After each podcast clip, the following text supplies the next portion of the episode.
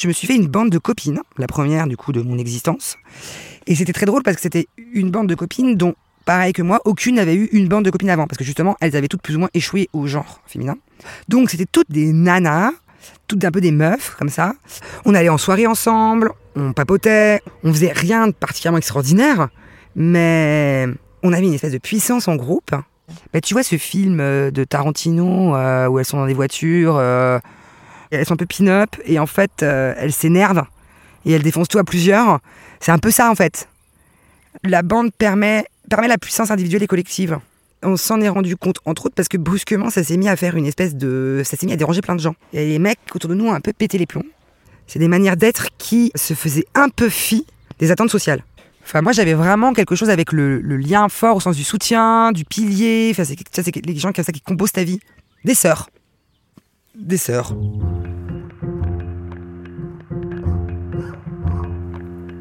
Le plus souvent dans l'histoire, Anonyme était une femme. Les bras se sont levés, les bouches sont exclamées. Maintenant, il faut des mots. Ça dure toute la vie, une évasion. C'est tout le temps à refaire.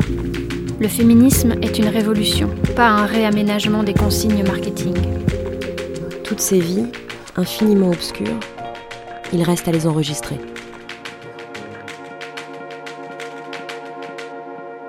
Un podcast à soi par Charlotte Bien-Aimée. Épisode 39 Les copines d'abord.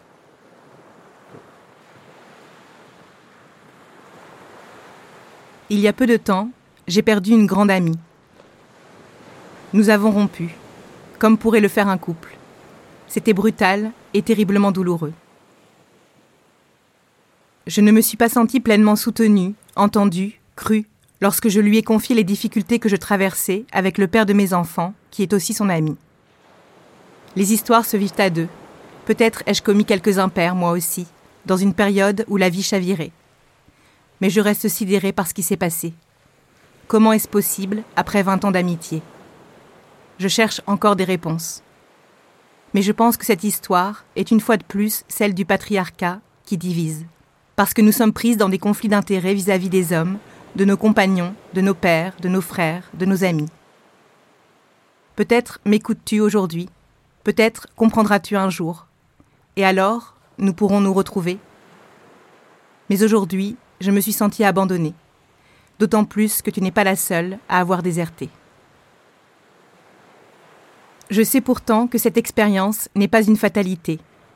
Au fil des années, grâce au féminisme, aux rencontres liées à ce podcast et à la participation à des groupes de parole entre femmes, j'ai forgé des amitiés très fortes. Nous parlons à n'en plus finir des choses importantes dans nos vies, les violences vécues et les luttes émancipatrices, les histoires d'amour et d'amitié, le rapport à nos pères, nos mères, les décisions importantes pour la vie de nos enfants, le travail. Et puis des envies de fête, de voyages intérieurs et sur les routes, des partages de poésie aussi. Nous tentons de vivre nos vies intensément, toutes ensemble. Je connais ces femmes depuis peu, mais je me sens étroitement liée à elles. Il m'a fallu du temps pour goûter à ces amitiés teintées de sororité. Je me suis demandé pourquoi. Qu'est-ce qui empêche ces liens si forts? C'est tout l'objet de cet épisode.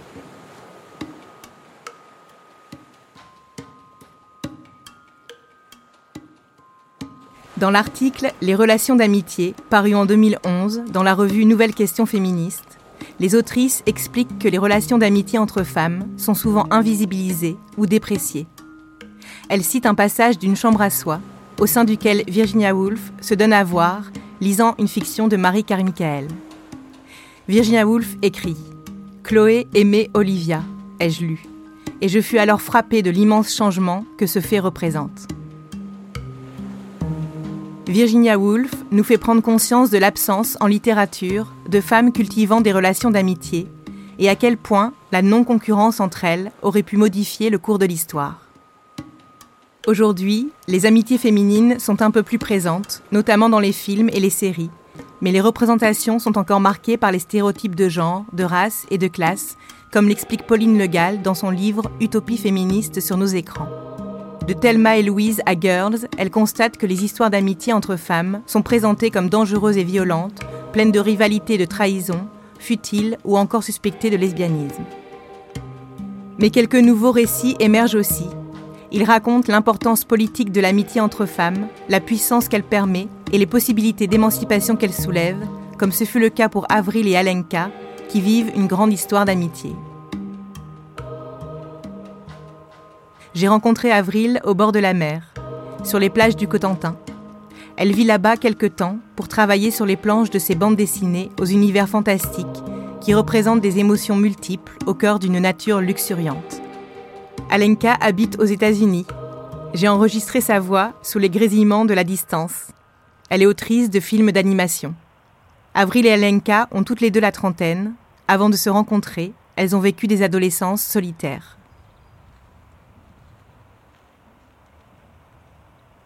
Déjà au primaire, j'étais seule et mise à l'écart. J'exprimais pas ma féminité euh, de la même manière que euh, les autres le, faisaient ou que c'était attendu. En fait, je voulais être super gothique Lolita. C'est un style qui vient du Japon, parce que moi je regardais plein, enfin je lisais plein de mangas et, euh, et je regardais plein d'animés.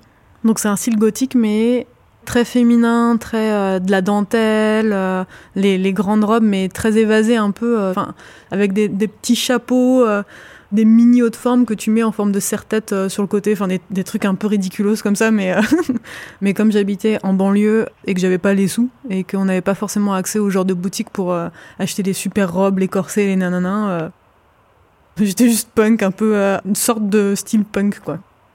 J'étais déjà pas dans les clous puis, enfin, il n'y a pas que ça, tu vois. Je pense que le fait d'être hyperactive, ça aide pas forcément à se faire euh, des amis, euh, d'être euh, tout le temps trop, too much, à aussi pas connaître les, comme les limites corporelles, tu sais, genre quand tu joues et que ça devient intense, bah tu peux faire mal ou genre de trucs. Donc je pense que j'étais vue comme quelqu'un qui était différent.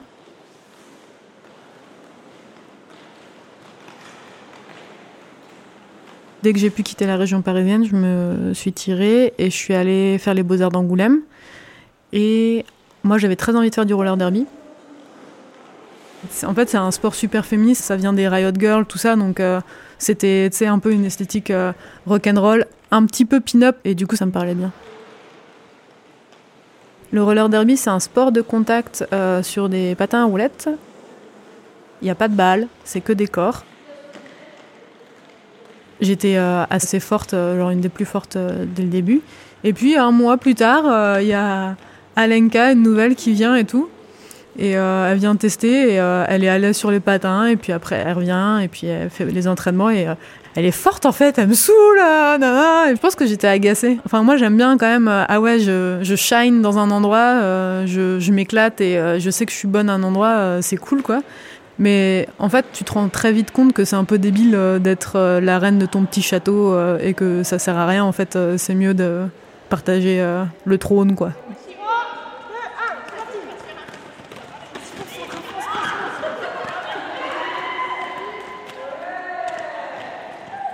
c'est très vite passé ce moment-là où on est genre mais c'est génial elle est forte et je suis forte et on, se pousse tu vois et c'est ça qu'on n'arrête pas de faire, c'est de se pousser à être meilleur. Donc euh, là, au début c'était dans le roller derby, mais après c'est dans la vie, c'est une sorte d'exigence l'une envers l'autre. On s'entraide pour, euh, pour être des, des, bonnes personnes. Quoi. Vous allez créer quatre binômes en mélangeant les niveaux. Le sentiment prédominant au collège, c'était juste un, un gros malaise. Faites en sorte que du coup, chaque binôme ait un petit peu un niveau similaire. Du coup, j'étais très réservée et renfermée sur moi-même. Enfin, je m'entendais bien avec les gens, mais je peux pas vraiment dire que j'avais des amis en, dehors de ça. En gros, j'avais une très très bonne amie. Elle arrêtait pas de parler de mecs, euh, de faire des blagues d'ado euh, sur euh, ah faut qu'on faut qu'on aille mater les mecs. Enfin, machin, ça me passait complètement au-dessus de la tête. Mais en tant qu'ado, en tout cas, je me suis sentie très, j'étais vraiment malheureuse quoi. Mon frère et ma sœur sont beaucoup plus âgés que moi. Ils sont partis de la maison à, peu près au moment où je suis entrée en collège et ça déjà ça a été une énorme euh, déchirure pour moi. Il y avait une ambiance très lourde et oppressante à la maison. C'était mon père qui était violent physiquement, émotionnellement et en gros je me suis retrouvée toute seule euh, à faire face à ça. Il était très rigide sur comment les choses devaient être tout ce qui ne s'alignait pas avec sa vision c'était mal, c'était con, et il nous le faisait bien comprendre, quoi, que même quand il n'était pas là, c'est un peu comme s'il y avait tout le temps son regard sur moi et son poids sur moi. En fait, j'étais persuadée que je méritais que ça se passe comme ça et que, en fait, euh, quand je voyais bah, les familles autour de moi où très clairement les dynamiques étaient différentes, où il y avait, y avait pas cette espèce de malaise, je me disais ouais, bah, c'est ce genre de légèreté, bah, c'est pas fait pour moi, quoi. Du coup, mon ami au collège, c'était un peu le, ça, me faisait du bien, quoi, parce qu'on s'amusait, on avait nos délires. Euh, c'était très très chouette. Mais en fait, je me rends compte que j'ai pas, je parlais jamais de ce qui se passait à la maison. Et en fait, avec Avril, on s'est rencontrés aux entraînements de roller derby d'Angoulême. Et au début, le, le, courant passait pas très bien.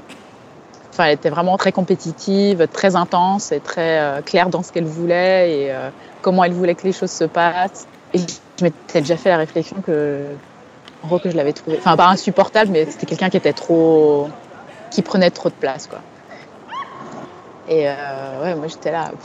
Il va falloir qu'elle se calme parce que sinon ça va pas bien se passer. Et je sais pas, c'est au fil des entraînements, à force de, il y a vraiment une espèce de camaraderie qui s'est installée euh, dans toute l'équipe.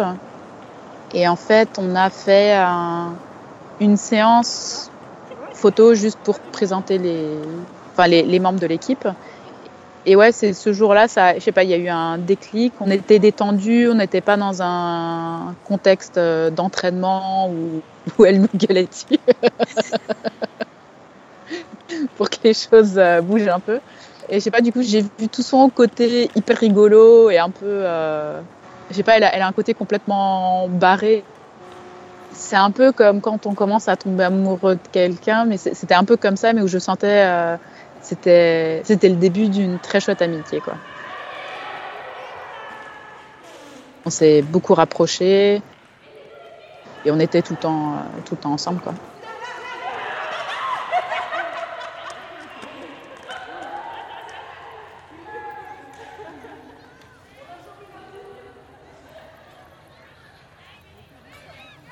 Ce fut à l'école déjà qu'on fit de nous des concurrentes. On se regardait chiens et chats, on détestait les redoublantes. Souffre-douleur ou bien faillotte, on se poussait toujours plus haut, on s'arrachait les bonnes notes, on pleurait devant le tableau. On aurait pu rester Frangine, ça nous aurait gagné du temps. Au coude à coude, j'imagine qu'il n'aurait pas fallu longtemps pour qu'on soit toutes aussi bonnes, malgré les pionnes et les parents. Un peu plus tard, c'est la beauté qu'on nous érigea en barrière. On se retrouvait insulté si on n'était pas la première. Nos amitiés faisaient sourire, fallait nous crêper le chignon. Et tout ce qu'on pouvait se dire n'était que fadaise ou chiffon. Si on se retrouvait Frangine, on n'aurait pas perdu son temps, unissant nos voix, j'imagine qu'on en dirait vingt fois autant et qu'on ferait changer les choses. Et je suppose aussi les gens et qu'on ferait changer les choses. Allez, on ose, il est grand temps.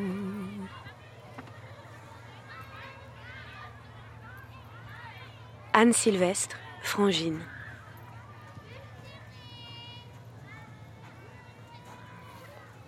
Je me souviens de deux histoires fortes d'amitié au collège.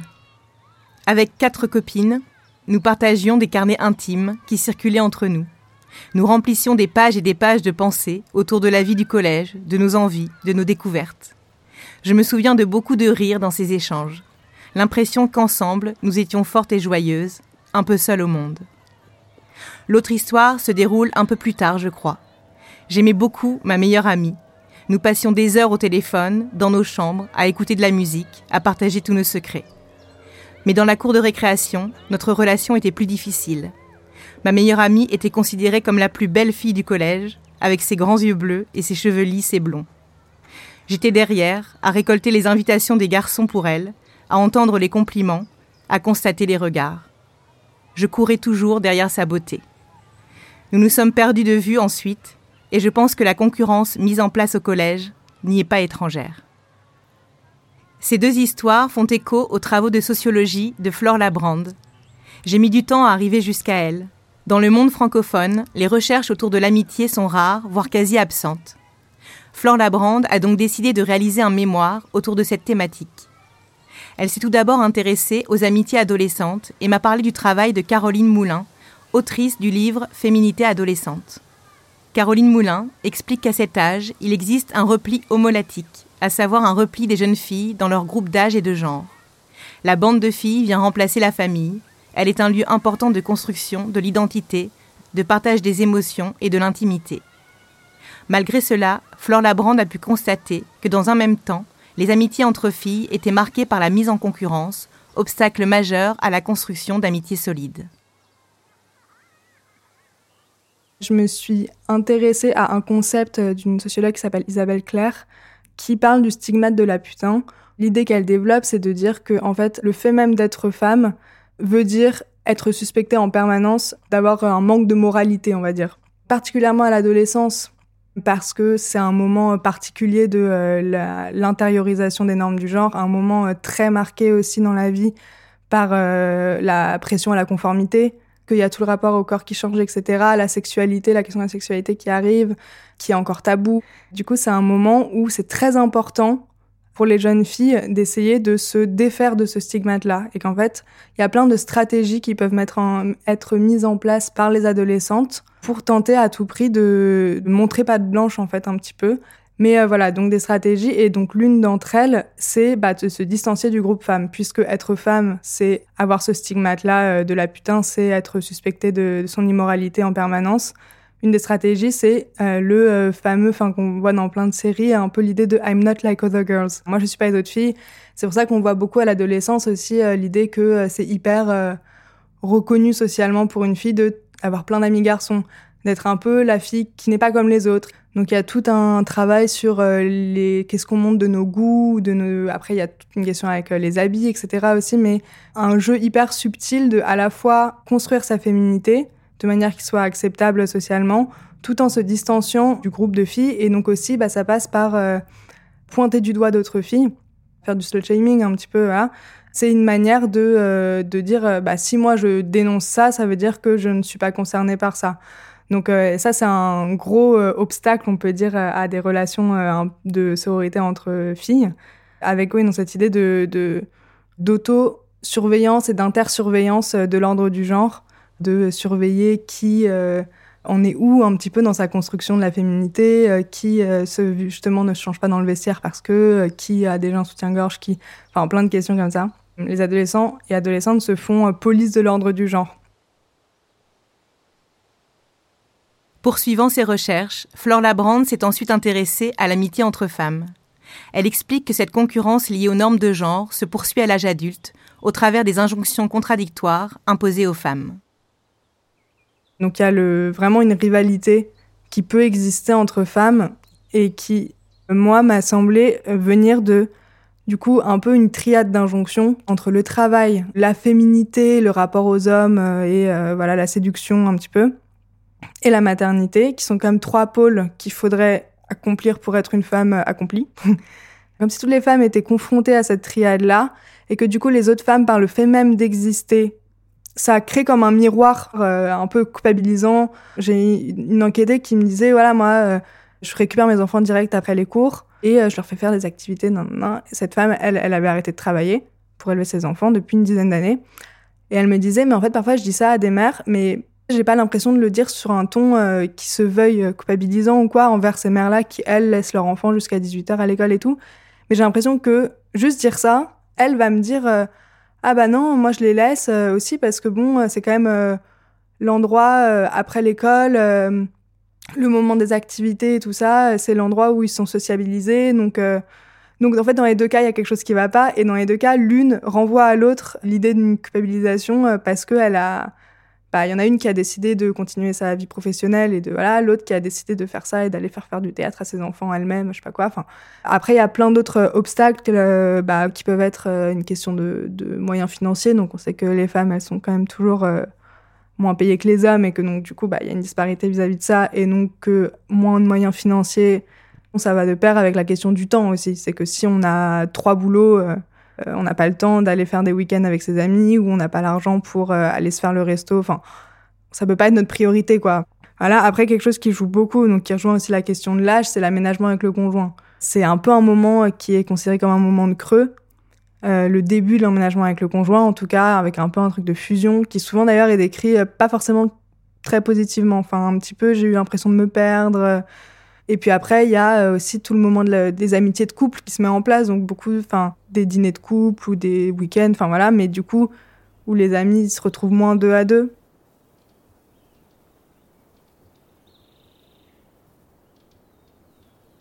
Avril et Alenka se sont rencontrés bien avant MeToo et le renouveau des luttes féministes que nous vivons aujourd'hui. Leur amitié s'est renforcée au fil du temps et de prise de conscience féministe. En fait, ce qu'on faisait au roller derby, c'est qu'après l'entraînement, euh, je crois que c'était le mardi soir, on allait boire une bière à la girafe euh, à Angoulême. Et euh, on se marrait vachement bien. On était vraiment en groupe, tu vois, j'en étais trois avec la personne qu'on appelle Tata. Et on traînait vraiment toutes les trois ensemble et puis avec Laura et puis avec Nadège et puis enfin on passait vraiment juste des moments super chouettes à, se marrer, à regarder des trucs débiles. Genre Tata, c'était la pro de trouver les vidéos YouTube euh, les plus cringe, les plus euh, plutôt des films d'horreur, euh, des films de série Z, un peu comme ça. On parlait de, la vie qu'on vivait, du sexisme qu'on vit, ou de on était des femmes super fortes, des grandes gueules, nan, mais il nous arrivait quand même des trucs super trash. et en fait, parfois, on pouvait pas s'en douter on n'arrivait pas à le voir parce que euh, on baignait dans le patriarcat quoi. On n'avait pas la conscience. Enfin moi à ce moment-là, je subissais des viols conjugaux. Soit j'en parlais pas, soit c'était un peu genre ah, ça va pas ou genre ah, c'est normal, c'est comme ça, c'est la vie. C'était juste des problèmes de couple des problèmes de désir et puis on se disait ah bah oui c'est vrai peut-être ça craint non non du coup il faut que je lui montre que je l'aime du coup il faut que je me force enfin un couple sain c'est un couple qui baise trois fois par semaine ou je sais pas quoi enfin tous ces trucs là on était vraiment baignés là-dedans euh, sa manière pour lui de de m'obliger à faire du sexe c'était de faire du chantage affectif. Donc c'était euh, on n'a pas 70 ans quand même euh, si tu fais pas du sexe avec moi c'est que tu m'aimes pas c'est c'est que tu me désires pas, du coup notre relation ça va pas, donc enfin c'est que tu veux me quitter ou c'est qu'il y a quelqu'un d'autre ou genre de truc. Donc c'est là-dessus non sur lequel il jouait. Et puis aussi le fait que je l'aimais beaucoup. du coup bah je voulais pas qu'il se sente misérable quoi. La fameuse misère sexuelle qui n'existe pas en vrai mais et du coup, c'est les moments où tu es genre, bon, bah, moi, j'ai pas du tout envie de faire du sexe, du coup, je vais faire la morte, quoi, et attendre que ça se passe. Ou parfois, genre, euh, avoir envie que ça se passe plus vite, donc, euh, enfin, qu'ils jouissent plus vite pour euh, que ça soit fini, du coup, être vraiment forte dans, dans un truc de séduction, d'aller vraiment le masturber, d'aller faire comme si j'en avais envie, mais pour que ça se passe plus vite, quoi. Donc, c'est les moments où je me coupe vraiment de mon corps. Et du coup, ça, ça m'a pris le temps de comprendre que je ne peux pas être dans des relations avec des amants, des amantes, si on ne peut pas passer du moment sans sexe. Euh, si la relation n'existe pas, s'il n'y a pas de sexe, genre c'est pas possible pour moi. Que ça avait quelque chose qui était mis comme une preuve d'amour, c'est le sexe. Et euh, non. et du coup, je veux plus de, plus de ça dans ma vie, quoi. Je pense que maintenant, le groupe d'amis qu'on a là, on a les outils Malheureusement, on a les expériences qui vont avec, ou pour être vigilantes les unes envers les autres. Et aussi, on a ce lien émotionnel qui s'est créé à travers les années où on peut se confier les unes aux autres et on parle de trucs qui sont difficiles, où on a honte. Tu vois, genre, euh, il y a peu de personnes à qui je peux dire je me suis comportée comme une grosse merde, j'ai fait ça. Je me sens pas bien avec ça et, et je peux t'en parler à toi parce que je te fais confiance, parce que je sais que tu me connais, tu vois, tu connais ces parties de moi, tu sais tout le chemin que j'ai fait, donc tu vas pas me juger là-dessus. Du coup, avoir des amis de longue date qui connaissent tes bails, qui connaissent ce que tu as vécu, qui t'ont suivi en fait, avec qui tu peux tout dire et qui peuvent te dire ou attention ça m'inquiète cette relation euh, j'ai l'impression que c'est plus c'est plus sain ou tu vois genre ça c'est super important quoi. Ah oui c'est les mines désolé. On va à la mer? C'est pas grave? Ouais.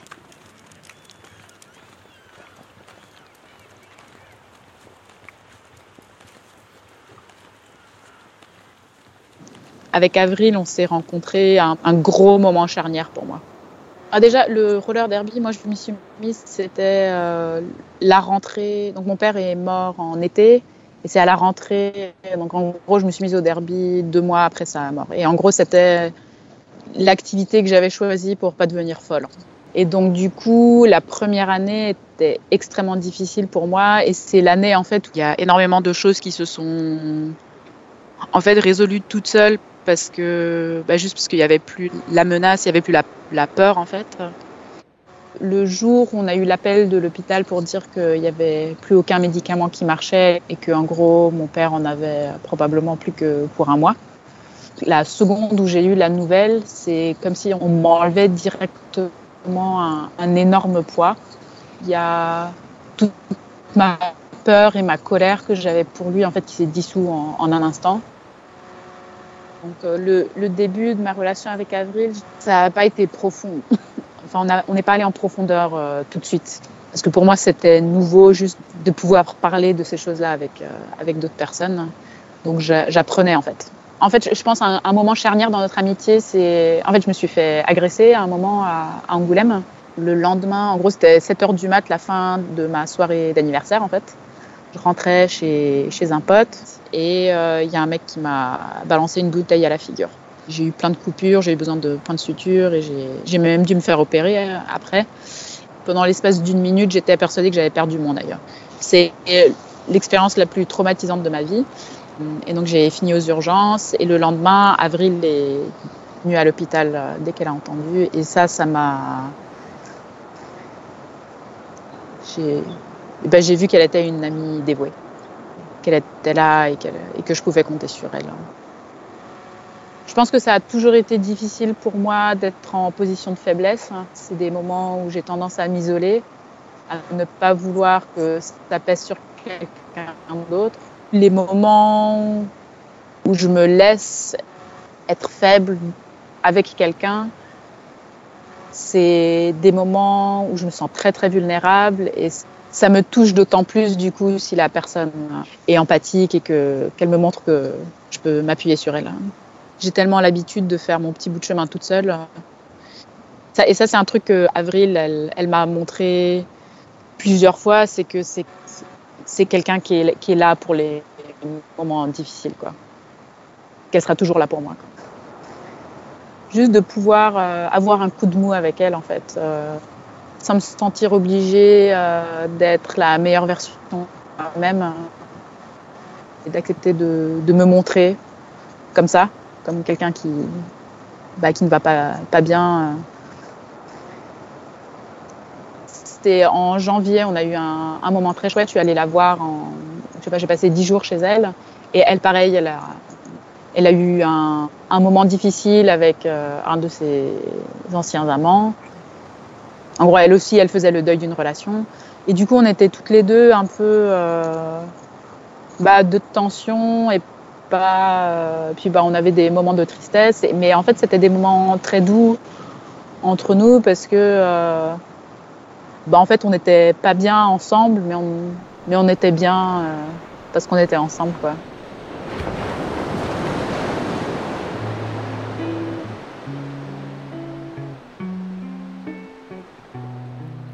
Il y a eu toutes nos larmes et nos colères et nos besoins de pas se taire. Il y a eu nos poings fermés, nos cœurs d'acier, comme des crachats, comme des lames jetées à terre. Et puis, et puis, nos corps abandonnés, le jour qui dit pose tes armes, le matin qui veut plus pleurer, le matin qui force au présent à se lever. Mais je voulais te dire, ça s'efface pas, tu sais. Je n'oublie pas. Il y a eu nos coudes serrés et écorchés, et nos chansons ce soir d'été. Il y a eu nos joies de vivre à en crever, comme des enfants perdus, comme des enfants volés. Et puis, et puis, chacune, on a craqué. Chacune son tour, on a flanché. La vie est rude à nos espoirs. La vie nous brûle quand on veut voir. Mais je voulais te dire, ça s'efface pas, tu sais. Je pardonne pas. Il y aura toutes nos joies et nos amours et nos luttes encore et toujours. Il y aura des fleurs dedans nos cicatrices, comme un espoir qui pousse, comme le sourire au petit jour. Et puis, et puis, des fleurs de lys. On sera les reines qui butent les rois. Nos survies reprendront leurs droits. Nos survies deviendront des vies. On brillera. Alors, laisse-moi te dire. Ça s'efface pas, tu sais. Je n'oublie pas. Oui, je voulais te dire. Ça s'efface pas, tu sais. Je pardonne pas. Mais laisse-moi te dire. Quoi qu'il arrive, tu sais, on se lâche pas. Oui, laisse-moi te dire, c'est sûr, un jour, on brillera. Ensemble, on brillera.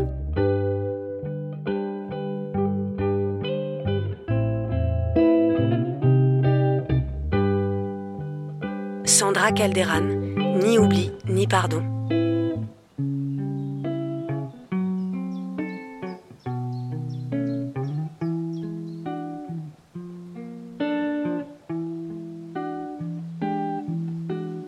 Flore Labrande a décidé de travailler sur le concept d'amitié après un séjour en Espagne et de longs moments passés dans les manifestations féministes. Elle s'est rendue compte que là-bas, le mot sororité y était beaucoup plus souvent scandé. Le 8 mars, il a commencé à prendre une ampleur euh, très importante après une euh, affaire en particulier d'un viol collectif en fait euh, qui a eu lieu pendant des fêtes des férias d'une jeune fille par un groupe euh, d'hommes qui s'était appelé la Manada, c'est la, la, meute. Il y avait ce slogan du coup dans les marches du 8 mars qui était Tranquila hermana, aquí está tu manada. T'inquiète pas ma sœur, euh, nous on est à meute, à toi. Puis oui, plein d'autres, bah il y a le euh, Hermana yo si te creo, ma sœur moi je te crois, ou si tocas a una, no tocamos todas. Si tu touches à l'une d'entre nous, tu touches à toutes. Et donc vraiment, il y a un truc euh, du côté de l'émotion déjà, vraiment, et puis euh, de la force en fait. Pas seulement du coup euh, de la force dans la colère, mais aussi de la force dans l'amour. La colère, elle a une place hyper importante aussi dans les luttes féministes, je pense qu'elle peut être motrice. Mais là, c'est du coup une autre forme de force et de moteur, ce sentiment d'amour et de soutien, de solidarité, etc., comme vecteur de la lutte féministe. Marcela Lagarde, qui est une autrice mexicaine, dit euh, que la sororité, c'est un pacte de confiance entre amis inconnus. Quelque chose de presque de contractuel. Enfin, on a décidé qu'on avait euh, ce combat féminisme ensemble, donc il faut qu'on se soutienne, il faut qu'on se croie, il faut qu'on s'écoute. On a chacune vécu des choses, on, comprend.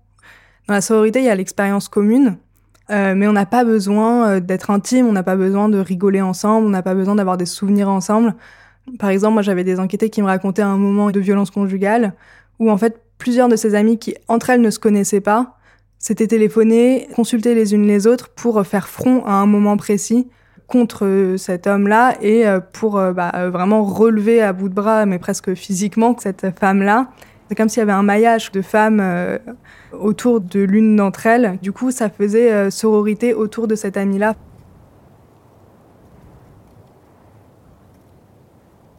Dans l'introduction du livre collectif Sororité, Chloé Delhomme rappelle à quel point ce concept est perçu comme dangereux. Par la sororité surgit l'indépendance, l'autogestion, un contre-pouvoir. Elle met à mal l'ordre dominant parce qu'elle visibilise les violences masculines et les combats par le soutien. Mais il est important de rappeler aussi que la sororité demeure socialement fragile. Elle n'échappe pas à d'autres logiques de domination, de race, de classe, d'orientation sexuelle, qui divisent les femmes entre elles. À ce titre, le terme a pu et peut encore être rejeté. L'autrice féministe Bellux propose quant à elle de nous rassembler sans faire semblant d'être unis. Pour elle, il faut au contraire reconnaître que nous sommes divisés et trouver les moyens de vaincre les peurs, les préjugés, les ressentiments, les rivalités. Les femmes n'ont pas besoin d'éradiquer leurs différences pour se sentir solidaires les unes des autres. Nous n'avons pas besoin d'être toutes victimes d'une même oppression pour toutes nous battre contre l'oppression. Pour Flore Labrande, la sororité peut aussi être absente des amitiés, qui ont une signification moins politique. Pourtant, par le fait même d'exister, celles-ci ont tout de même une portée politique. À partir du moment où il peut y avoir une entraide monétaire, à partir du moment où il y a une entraide euh, euh, de, on se garde nos enfants, euh, on va chercher, on va se faire s'accueillir les unes chez les autres, donc de s'autoriser du coup à quitter, enfin voilà, une situation de violence sortir d'une dépendance envers un homme. Enfin, c'est avoir comme une porte ouverte en fait en plus Et l'aliénation, c'est aussi l'aliénation mentale, quoi. C'est qu'on n'a pas le temps quand on est débordé par euh, une charge mentale, etc. On a moins de temps aussi pour, euh, bah, pour penser à sa condition, pour penser à, ce qui nous oppresse et pour penser à comment s'en libérer. Et qu'après, bah, il y a toute la dimension, euh, l'écoute, le soutien, qui peut permettre bah, de s'autoriser la critique, de s'autoriser bah, la parole et enfin aussi de possibilités de régression au retour à, l'enfance, à une certaine insouciance. Et le rire, je l'ai aussi identifié comme pouvant être une stratégie pour désamorcer quelque chose de la rivalité. C'est euh, une de mes enquêtées en particulier qui m'a dit ça. Après, ça a résonné avec d'autres, mais quand elle me parlait de la, enfin, la manière différente qu'elle avait de rentrer en amitié, on va dire, avec un homme et avec une femme, elle me disait, avec un homme, c'est souvent sur des sujets sérieux, on parle, on parle, puis un jour, on se met à rigoler et tout elle me dit avec une femme, moi j'ai besoin de passer d'abord par le rire pour aplanir un peu les choses, pour calmer quelque chose, enfin justement pour montrer, euh, bon, je me prends pas, enfin voilà, je peux être dans le second degré, comme si euh, par le rire il y a des choses plus graves qui pouvaient passer, donc peut-être avec l'idée que on peut parler de choses euh, qu'on a en commun qui peuvent être graves, mais par le rire, et de ouais, enfin de, de montrer pas de blanche. Parfois, l'amitié se constitue un peu comme une charge supplémentaire. Je pense à une jeune mère qui faisait très attention, qui avait très peur en fait de euh, laisser tomber ses copines euh, parce qu'elle était, enfin voilà, elle avait un bébé vraiment de moins d'un an. Et c'est quelque chose qui l'a, qui l'a travaillé beaucoup. Et dans la manière dont elle m'en parlait, du coup, ça devenait quelque chose euh, de comme une injonction supplémentaire de limite de ce que c'était qu'être une bonne mère, c'était aussi faire attention à garder des moments avec ses copines et tout ça. Enfin, pour revenir au terme de sororité, un petit peu ce, un des déboires de du féminisme washing, enfin, c'est euh, d'utiliser les termes euh, de manière euh, pour en faire quelque chose un peu de marketing, le truc de networking, moment de sororité, aller faire du yoga ensemble. Il faut prendre le temps, quand on est une jeune mère, d'aller boire son petit jus de gingembre avec ses copines et tout ça.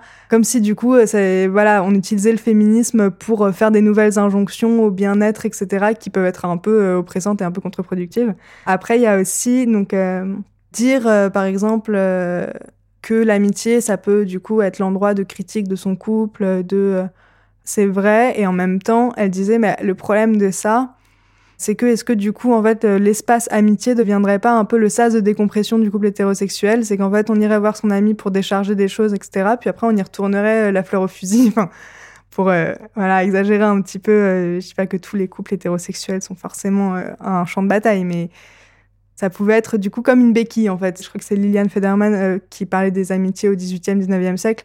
C'est un peu le, même truc, euh, enfin la même idée, c'est euh, qu'en fait l'amitié, le moment entre femmes serait là pour permettre de rendre le couple hétérosexuel supportable, mais au final sans aller jusqu'au bout de en fait le déconstruire vraiment. Encore une fois, je pense que c'est tout dépend de la manière dont on décide presque volontairement de vivre ses amitiés et si la si on les politise déjà ou non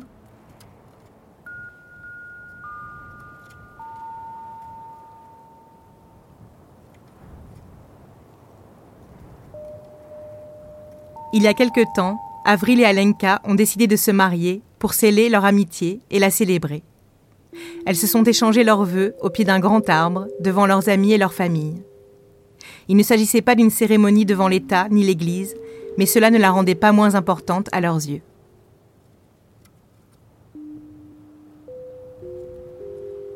On sait plus trop comment ça s'est passé, mais je crois qu'une fois, je lui ai proposé, j'ai dit, euh, ça te dirait, on se marie? Et puis elle a dû dire, ah bah ouais. et on a voulu faire une cérémonie pour nos familles. Du coup, pour présenter la personne qui est la plus importante euh, dans notre vie à nos familles, pour qu'ils puissent se rencontrer aussi. Et du coup, moi, je crois que c'était aussi important pour que mes parents et ma sœur comprennent c'est quoi ma vie. Comme je suis pas dans un truc euh, assez typique de je vais me mettre en couple euh, avec un homme et puis j'ai un travail euh, très sécurisant et euh, on va acheter une maison avec un prêt et puis le chien c'est bon je mais sans le reste. Tout ce parcours un peu classique. Et comme je suis rarement dans des relations mono amour avec un gars ou quoi enfin je voulais qu'ils comprennent où étaient mes priorités. Et c'était vraiment rigolo avec mes parents parce qu'au début ils étaient ils comprenaient pas pourquoi j'appelais ça un mariage. Ils disaient mais c'est du coup en fait c'est pour célébrer vos 12 ans d'amitié, c'est un anniversaire en fait, c'est pas un mariage. Et, euh, et ah bah si c'est un mariage pour nous. Et puis je leur ai envoyé euh, un message WhatsApp, genre l'annonce officielle. Nous vous invitons euh, telle date, euh, à tel endroit, nanana, pour euh, célébrer le mariage d'Alenka et d'Avril. Et j'étais là, oh mon dieu, félicitations, j'avais pas compris et tout, parce qu'ils pensaient qu'en fait on allait se marier, qu'on était un couple et que c'était encore moi qui était pas clair et nanana quoi. Et après du coup j'ai dit bon, je vois comment vous réagissez, on va remettre les choses au clair. Alenka c'est ma meilleure amie et on va se marier pour célébrer notre amitié. Et je pense que le jour du rituel, quand on a expliqué, quand ils ont vu ce qu'on s'est dit, ils ont compris. Même si pour nous, on s'aime et qu'on est des âmes sœurs, notre place dans le cœur l'une de l'autre, elle est très claire. Et pour euh, les partenaires qu'on a pu avoir aussi. Je pense que parfois il y a pu avoir un peu de la jalousie parce que les gens arrivent et nous on a déjà tout ça et c'est très très fort et très important mais c'est quand même assez rare. Les gens se disent oh bah c'est son ami, tu vois.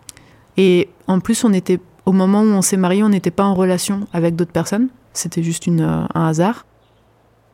En fait, il n'y a pas de hiérarchie. J'ai, euh, c'était pas en dépit parce que euh, en dépit d'avoir vécu euh, une histoire d'amour extrêmement forte avec Yacoub, mon partenaire avec qui j'ai vécu en République tchèque, et avec une intimité de ouf et des sentiments amoureux réciproques. Enfin, tu vois, ça se voyait dans nos yeux, quoi.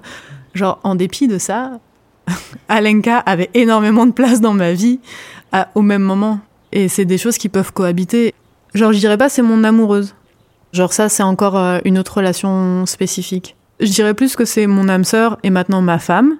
Mais avec Alenka, ça a toujours été un amour platonique, tu vois. Il n'y a pas de désir sexuel, tu vois. On peut être très proche physiquement, genre euh, se baigner l'une l'autre dans l'eau, euh, se faire des grands câlins, se masser, tout ça, mais genre, ça sera pas sexuel.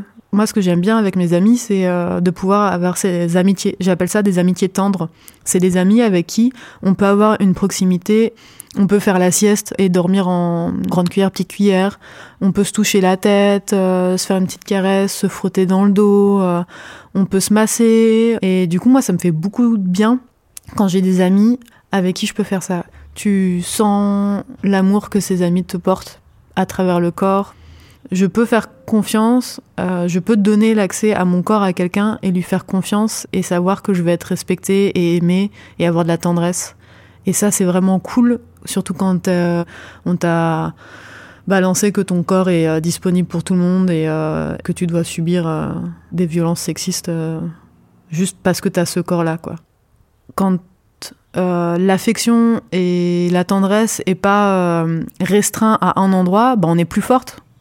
Donc si la seule personne qui te touche ou qui ne te touche pas justement, elle, c'est la personne avec qui tu es en couple, bah, ce qui peut être risqué, c'est d'avoir tout au même endroit.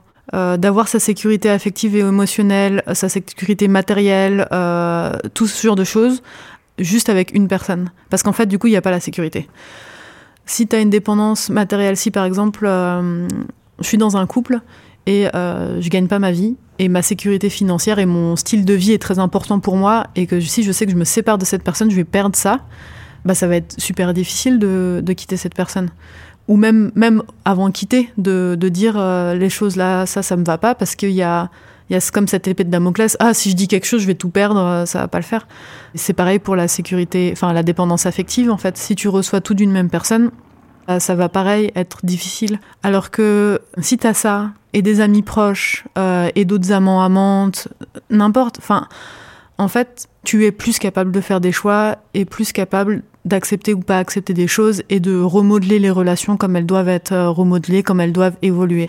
Et en fait, si tu es dans la peur de perdre la personne euh, à qui tu peux tout confier, à qui tu peux tout dire, parce qu'après, t'as plus personne, mais c'est vachement plus difficile de dire euh, tu me fais chier quand tu fais ça. C'est plus difficile d'aller au conflit, en fait.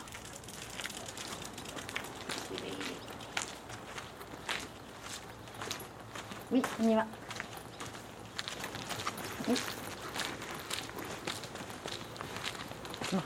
c'est beau quand le soleil se couche parce que du coup les, les vagues, même les plus petites vagues, euh, font des ombres. Du coup, t'as des petites montagnes comme ça, C'est chouette. Avec ma soeur, on se baignait comme ça la dernière fois. C'est trop bien. Ça aussi, je trouve que c'est des moments euh, assez intimes quand tu te baignes à deux euh, dans une piscine, dans la mer ou quoi.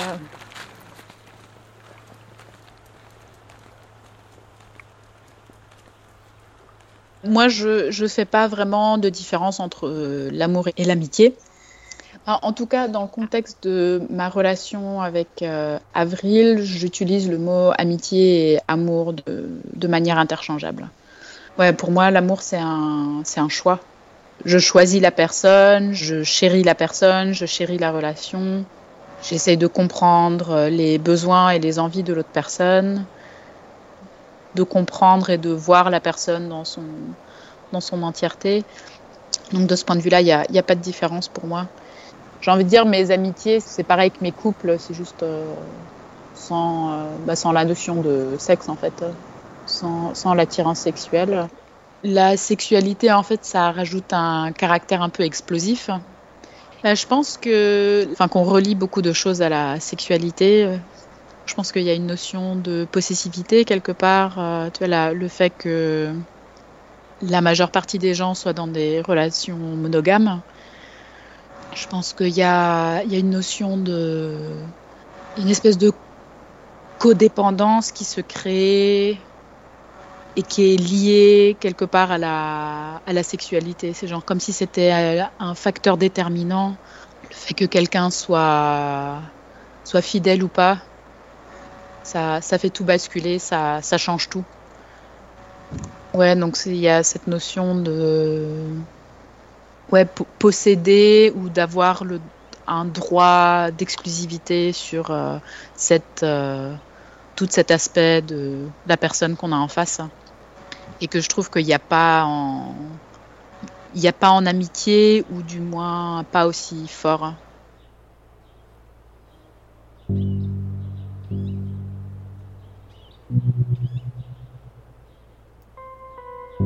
Fatima n'ose pas leur demander si elles couchent ensemble.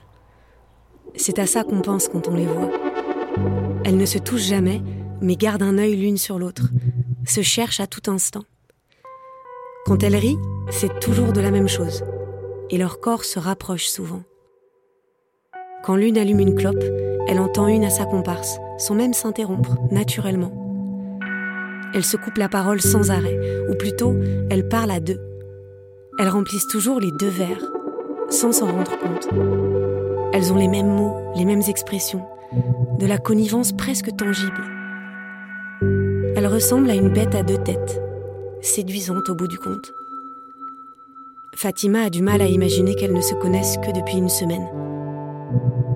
Elle aurait du mal à les dissocier, les imaginer l'une sans l'autre.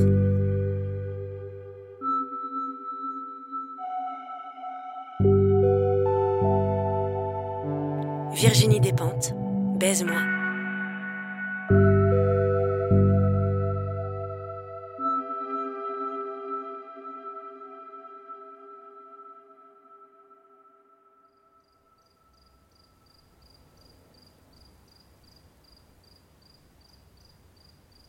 L'autrice Adrienne Rich explique que les femmes parviennent toujours à tisser des liens intimes et sentimentaux entre elles en évoluant dans ce qu'elle nomme un continuum lesbien.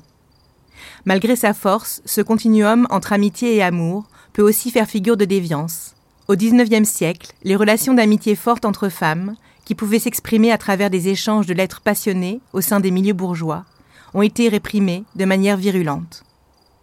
Le soupçon de lesbianisme fait peur parce qu'il remet en cause le système hétérosexuel perçu comme naturel, mais aussi parce que les amitiés fortes peuvent mettre à mal le couple. C'est ce qu'a pu expérimenter VX. Elle est chercheuse indépendante elle a évolué parallèlement dans le milieu du féminisme et du hacking. Il y a quelques années, elle a vécu plusieurs grandes ruptures amicales. Rétrospectivement, elle comprend que l'intensité de ses amitiés venait mettre en danger les relations de couple que pouvaient vivre ses amis par ailleurs. VX vient de terminer un mémoire sur les relations affectives et amoureuses. Elle a décidé de mener ce travail suite à ses expériences. En se basant sur les théories féministes et queer, elle interroge la nature des sentiments amoureux et amicaux et tente de comprendre pourquoi il existe une hiérarchie entre les deux.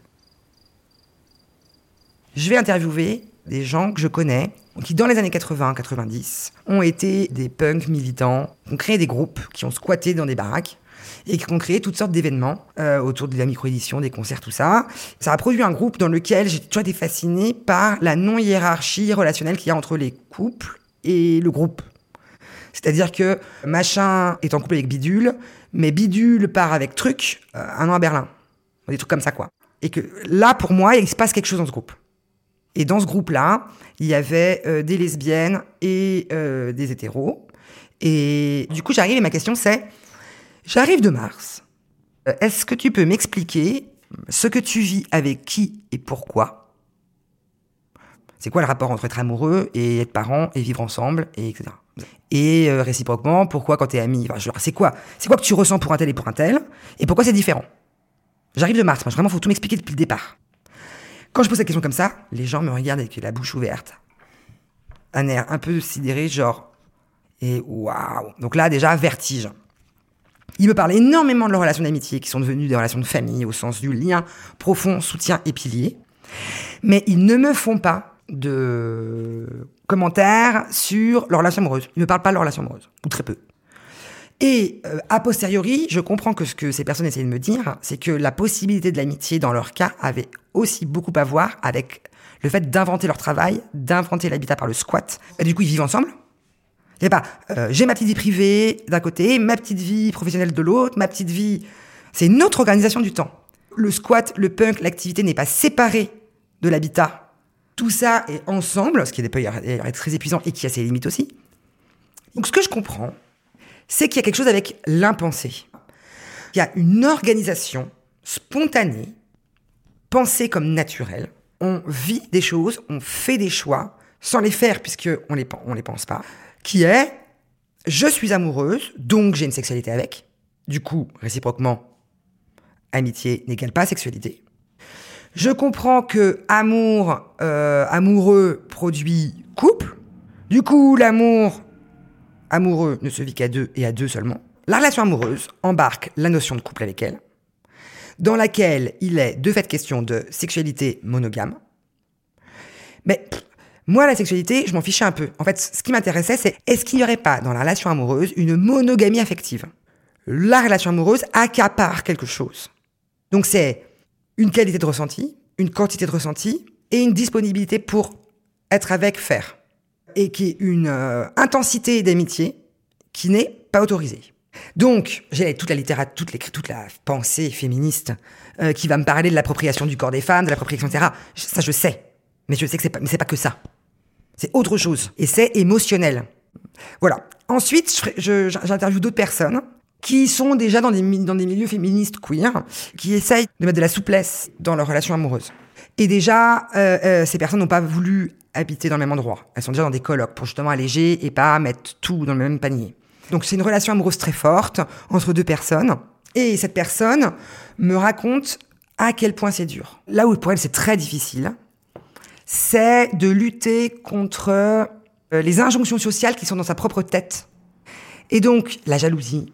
Que finalement, si elles font pas de la même manière que ce qui est attendu dans les clichés hétéro-normatifs, on n'habite pas ensemble, peut-être euh, on, on passe pas la soirée ensemble, peut-être on va avec d'autres personnes, peut-être on va... Ça produit toutes sortes d'angoisses. Et notamment, et alors du coup, quand on essaye, par exemple, de sortir de la sexualité monogame, là, c'est carrément la fin des haricots. En matière de, panique, en matière d'angoisse. Donc, il y a quelque chose avec, si on sort de la narration traditionnelle ou de la narration de la normalité amoureuse, c'est la panique. C'est une lutte euh, considérable. Et j'avais déjà eu ça dans un des premiers entretiens avec une personne qui, pareil, euh, était capable de concevoir intellectuellement des choses, genre évidemment que je suis contre la notion de monogamie. Pour, en matière d'appropriation des personnes, je suis anarchiste, je peux pas faire autrement que être contre. En revanche, je ne peux pas le vivre. Donc, il ne s'agit pas que des, de choses qui sont à l'extérieur de soi, il ne s'agit pas que de conditions matérielles. Il s'agit aussi de choses qui sont à l'intérieur de moi ou de nous, contre lesquelles il faut qu'on lutte. Et là, je tombe sur Foucault. Michel Foucault, il dit on est restreint, on est empêché, on vit dans un registre d'interdit, c'est-à-dire euh, on veut se libérer, mais on nous l'interdit. Ce que Michel Foucault dit, c'est que on nous l'interdit pas au sens de je te laisserai pas faire ça, on nous éduque pour dès le départ ressentir autrement. Ce qu'il dit, c'est que le flic est à l'intérieur de nous, par un ensemble d'éléments d'éducation, de médicalisation de la pensée, de construction du savoir et de représentation, on construit le normal et la normale avec une horreur intrinsèque de la normale. Donc ça produit en contraire le goût du normal. Là-dessus, paf, je lis Judith Butler, Le trouble dans le genre. Elle dit euh, le genre, ça fait un kit qui met ensemble de façon cohérente organes, identité, sexualité.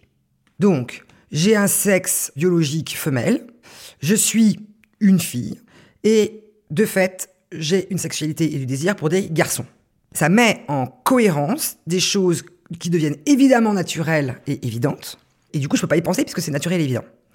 Du coup, je me dis, ah, mais c'est intéressant ça. Ça me parle de je suis amoureuse, donc sexualité monogame, habitat, foyer, parentalité, avenir, soins. Judith Butler, elle dit autre chose, elle dit le genre, c'est aussi la construction de deux individus, de deux genres opposés. Le féminin est ce que le masculin n'est pas, et le masculin est ce que le féminin n'est pas? Ah, mais dis donc, ça m'intéresse ça sur mes histoires de amour-amitié. Parce que dans le genre, l'amitié est ce que l'amour n'est pas, et l'amour est ce que l'amitié n'est pas?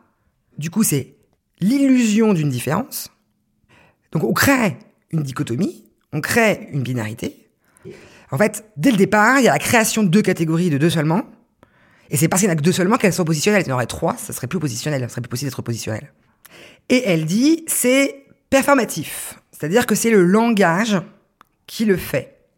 Pour Butler, le fait de déclarer qu'un enfant est d'un sexe ou d'un autre, c'est performatif, ça le produit. C'est bel et bien parce qu'on déclare que tu es une fille, que tu deviens effectivement une fille. Ces actes de locution, on les répète quotidiennement. Donc, il y a un ensemble de faire et de dire répétés qui produisent l'illusion du genre. En fait, en produisant du genre, on produit des monstres. On produit des gens qui ne vont pas utiliser la moitié de leurs compétences et qui les délèguent à l'autre. Le féminin, c'est j'ai la légitimité du soin et de, l'affect et j'ai accès à mon émotionnel. Par contre, j'ai pas toucher une perceuse, d'avoir un compte en banque et de rayonner en société. Et je suis un mec, je n'ai pas le droit à l'émotionnel, je n'ai pas le droit au sensible, je n'ai pas le droit aux soins. Ça, ça produit des gens avortés d'une partie d'eux-mêmes, amputés d'une partie d'eux-mêmes, et qui sont dépendants de l'autre genre pour avoir accès. C'est-à-dire que, alors déjà, je voulais préciser quand même que les deux personnes euh, sont amputées et ont des, légitimités, des. Ceux qui ne les mettent pas à la même place dans la hiérarchie sociale, c'est que par ailleurs, dans ces deux catégories, il y en a un qui est privilégié et l'autre qui est pas privilégié. Enfin, je veux dire, les deux subissent des processus de genreification. De, ils sont tous les deux produits avec des possibles et des empêchements. Donc, ils sont coincés dans des rôles donc pour moi, là-dedans, et c'est ce que dit Carole Killigan, il y a dans cette, cette production de genre et d'hétérosexualité obligatoire, et donc du couple, elle empêche l'empuissancement individuel des individus concernés et l'empuissancement collectif. Du coup, pareil pour la relation. Il n'y a dans mon cerveau que deux catégories possibles. Du coup, je ressens des trucs, paf, je les mets dans l'amitié, ou paf, je les mets dans l'amour, amoureux. Et paf, ça produit des choses. Et quand il y a un truc qui sort de la narration d'origine, amitié ou amour, c'est la catastrophe. Et ça, ça explique pour moi, quand j'ai cette relation avec ses amis et qu'à la fin me dit non mais vous étiez beaucoup trop fusionnel et que je dis non mais vous foutez de moi, moi je suis fusionnel avec mes amis alors que je vis même pas avec et que je couche pas avec, alors que ces personnes sont en couple et que personne trouve que c'est pathologique comme relation. Ça c'est pareil, comme on est censé être amis, ce que je propose sort de la narration, et du coup ça tire la bourre à l'autre catégorie qui est sentiment amoureux, et il faudrait que on se positionne et qu'on rétablisse, c'est-à-dire retailler au couteau notre relation pour enlever ce qui n'est pas censé rentrer dans la case, quoi. Et donc, quand on comprend qu'en fait, tout tient sur des narrations, bah c'est avec les narrations, le monde s'effondre un peu quand même. Ce que me disent beaucoup des entretenus, c'est la chose majeure, c'est des narrations, d'autres narrations. Donc, les groupes de parole. Donc, des personnes avec qui on peut faire tomber le mur, soulever le tapis pour faire le ménage euh, dans les tiroirs. Et ça veut pas dire qu'après, il y aura pas un tiroir amoureux dans un coin et avec d'autres tiroirs à côté. Mais comprendre qu'il y a des ingrédients distribués de façon de, avec une répartition inégale et quels ingrédients sont distribués? Et qui sont pas cohérents de fait entre eux. Comme ça, c'est un choix après de continuer à le faire. Donc déjà de prendre le choix de ce que qu'est-ce que je choisis, qu'est-ce que est-ce que ça me va ou pas? Et qu'est-ce qui me va et qu'est-ce qui me va pas? Ça, ça me semble essentiel. Et ça, c'est pas possible tout seul dans son coin, ni seulement en psychothérapie. Donc, la psychothérapie, c'est moi en tant qu'individu, comment je galère avec mes trucs, alors que la vision politique, c'est euh, comment moi, en tant que groupe social, euh, je, subis une grille, euh, une grille de pression ou un des systèmes à l'œuvre. Et que je pense que moi, pour s'en sortir, il faut faire l'aller-retour entre les deux. Et que pour pouvoir le faire, il faut avoir des alliés. La question, c'est pas trouver une nouvelle définition. Euh, c'est pas de faire euh, un nouveau manifeste de la relation idéale. En fait, il y a autant d'individus que de relations, et il y a autant de façons de faire que de relations, quoi. Et donc, c'est pas des vérités, c'est certainement pas avoir des vérités sûres. Donc c'est pas avoir des discours, mais des paroles. J'en suis là, je vis ça, je fais ça, je, je me sens, je voilà, être conscient des, des... donc c'est des systèmes de communication qui permettent euh, l'empuissancement individuel et relationnel le sentiment amoureux n'est pas homogène. Il n'y a pas un sentiment amoureux. En fait, il y a mille milliards de sentiments amoureux, il y a mille milliards d'amitiés, il y a mille milliards de copinerie, il y a mille milliards de voisinage. Voilà, c'est comme le genre. Il n'y a pas deux genres qui sont homogènes à l'intérieur d'eux-mêmes. C'est-à-dire, il n'y a pas d'endroit en dehors du pouvoir et du contrôle. Par contre, il y a la possibilité de les renverser à nos propres intérêts. Et c'est ça que j'appelle le hack. Ben, comme fait euh, Avril, elle s'est mariée avec son ami. Et elles font une super cérémonie et elles le font vraiment. C'est pas du, c'est pas du pipeau, quoi. Faisant le parallèle avec sa pratique du hack informatique, VX parle souvent de hacker le système. Pour elle, il ne s'agit pas uniquement de renforcer les amitiés, mais aussi de réfléchir à vivre autrement nos relations. Cela peut se faire au sein du couple ou à l'extérieur, en passant par des réaménagements de logement, de temps, d'éducation des enfants ou de rapport à la famille.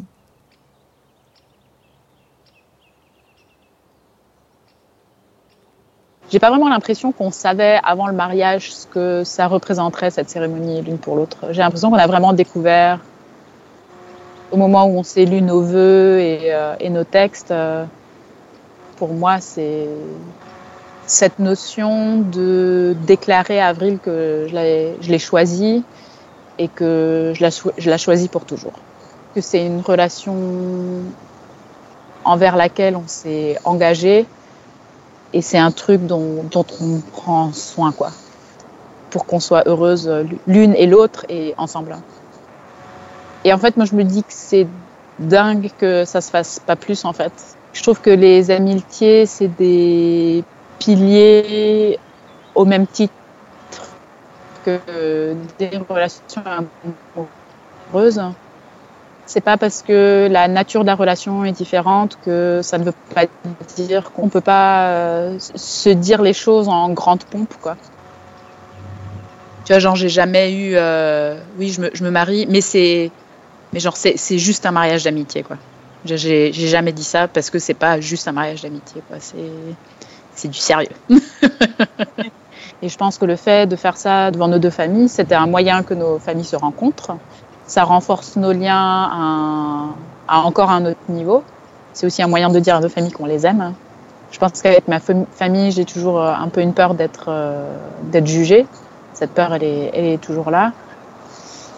C'est très difficile pour moi d'être vulnérable avec ma famille.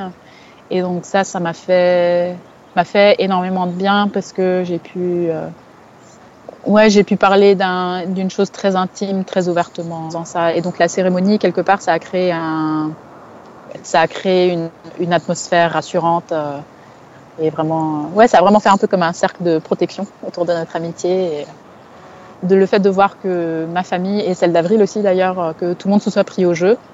Tu vois que personne n'ait dit c'est con, c'est quoi ce, quoi cette cérémonie, euh, c'est quoi ce, c'est n'importe quoi. Tout le monde a pris ça au sérieux. Oui, il y avait énormément d'amour.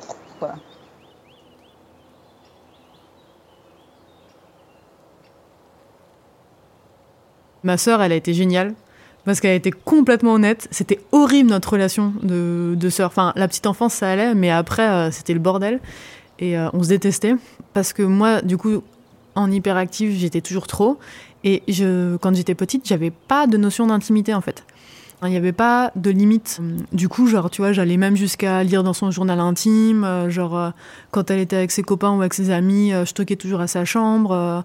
Enfin, tu vois, j'ai farfouillé dans tous les coins et recoins de la maison. J'ai trouvé des trucs que j'étais pas censée trouver, mais tu vois, genre, j'ai lu le journal intime de ma grand-mère, par exemple, où elle dit que elle préfère ma sœur à moi. Enfin, et du coup, genre, j'ai arrêté après parce que tu vois, ouf, je suis pas censée lire ça. Et ça m'a vraiment mis un stop à ce est partout. Mais voilà, du coup, notre relation a été, a été difficile pour ça aussi. Et moi, j'avais vraiment très fort envie de l'amour de ma sœur, mais j'étais collante au possible et puis chiante. Et puis, euh, il y a quelques années, à, un peu avant le Covid, je crois, on, on s'est redécouvert en fait et on s'est comprise grâce au féminisme. Ma sœur, elle comprenait pas, elle l'a dit dans le discours, pourquoi euh, j'étais toujours dans à vouloir faire bouger les choses, dans la bataille. Euh, pas comme elle, qui essaie, qui essaye toujours d'arrondir les angles. Euh, on a deux stratégies différentes pour faire face à des situations similaires, en fait. Quand sa conscience féministe à elle s'est développée, je pense qu'elle a compris pourquoi les trucs que j'ai vécu, euh, qu'elle a pas forcément vécu, tu vois. Genre, il y a des mecs qui sont masturbés à côté de moi dans les transports en commun, il y a des mecs qui m'ont suivi, euh, que j'ai crié arrêtez de me suivre, qu'il y a personne qui bougeait. Enfin, les viols conjugaux. Les... Je pense qu'elle a vécu des trucs qui peuvent être similaires ou quoi, mais qu'elle les a pas forcément perçus de la même manière. Enfin, et grâce à toutes ces lectures féministes, elle a compris avec quoi je me bataillais, quoi. Ça nous a fait nous relier, et moi je me suis excusée aussi. Parce que quand j'étais ado, j'étais genre, je sais que je dois m'excuser d'un truc pour que ça marche, mais je sais pas quoi. Et ça m'a pris genre 15 ans, quoi. Je respectais pas son intimité, en fait. Quand je me suis excusée de ça, là, on a vraiment fait un grand pivot et on a commencé à s'appeler et on a commencé à se parler plein de trucs et tout ça. Je comprenais pas du tout euh, pourquoi tu t'acharnais aussi fort euh, à vouloir euh, changer le monde. Les choses ont changé un peu, un peu du jour au lendemain. Je t'ai redécouverte, tu as un peu, un peu changé peut-être. J'ai sûrement changé un peu aussi, peut-être un peu moins dur, un peu moins à vouloir laisser couler, je sais pas. Et nous avons réellement pu commencer notre relation de sœur. Je vais jamais. Je suis fière de t'avoir comme sœur. J'aime beaucoup cette nouvelle relation que nous sommes en train de tisser. Et surtout, je t'aime ma sœur. Fais-toi un câlin. Merci, c'est trop beau, merci. Ah, je suis contente d'avoir passé le stade de peste. Ah. oui, hein, comme ça. C'est vrai.